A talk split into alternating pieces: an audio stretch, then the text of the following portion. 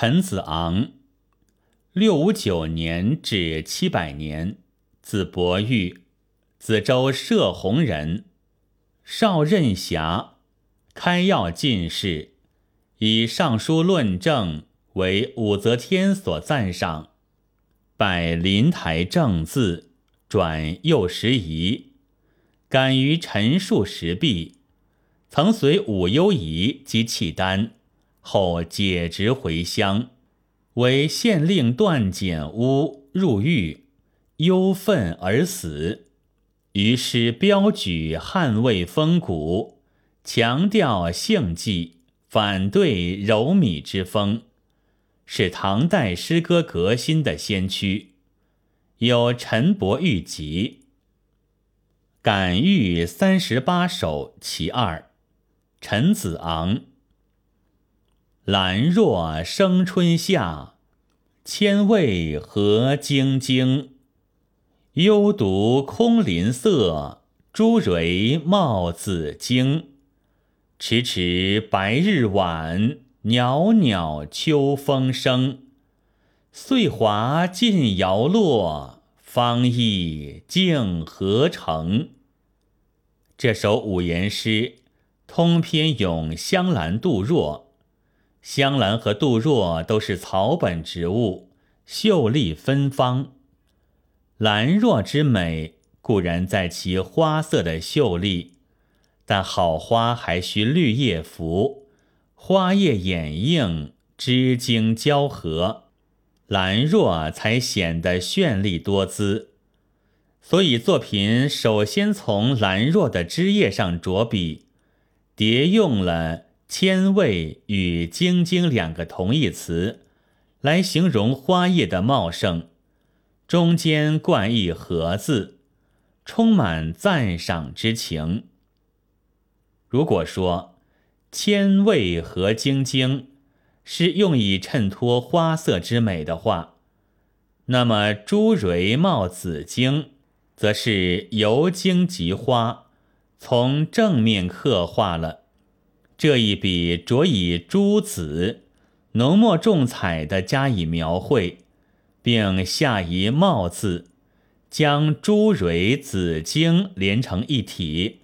全句的意思是：朱红色的花下垂，覆盖着紫色的荆，不但画出了兰若的风姿，而且突出了它花簇分披的情态。兰若不像菊花那样昂首怒放、自命清高，也不像牡丹那般浓妆艳抹、富丽堂皇。兰若花红晶紫，叶儿青青，显得优雅清秀，独具风采。幽独空林色，诗人赞美兰若秀色超群。以群花的诗色来反衬兰若的卓然风姿，其中对比和反衬手法的结合运用，大大增强了艺术效果。特下“幽独”二字，可见诗中孤芳自赏的命意。诗的前四句赞美兰若风采的秀丽，后四句。反而感叹其芳华的零落。迟迟白日晚，袅袅秋风生。由夏入秋，白天渐短。迟迟二字即写出了这种逐渐变化的特点。用袅袅来形容秋风乍起，寒而不烈，形象十分传神。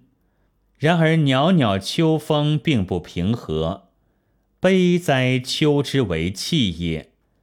萧瑟兮，草木摇落而变衰，芬芳的鲜花自然也凋零了。感遇是陈子昂所写的，以感慨身世及时政为主旨的组诗，共三十八首。本篇为其中的第二首，诗中以兰若自比，寄托了个人的身世之感。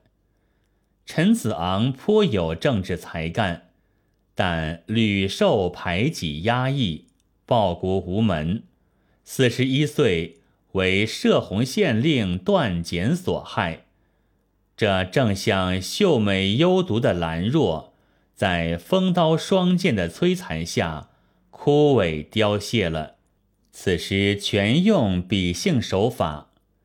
诗的前半着力赞美兰若压倒群芳的风姿。实则是以其幽独空林色，比喻自己出众的才华。后半以白日晚，秋风生，写芳华逝去，寒光微破，充满美人迟暮之感。岁华芳意，用语双关，借花草之凋零，悲叹自己的年华流逝，理想破灭。寓意凄婉，寄慨遥深。从形式上看，这首诗颇像五律，而实际上却是一首五言古诗。他以孝古为革新，继承了三国魏阮籍咏怀的传统手法，托物感怀，记忆深远，和初唐诗坛上那些彩丽静繁。吟风弄月之作相比，它显得格外充实而清新，正像芬芳的兰若，散发出诱人的清香。本文作者严昭典朗读：白云出岫。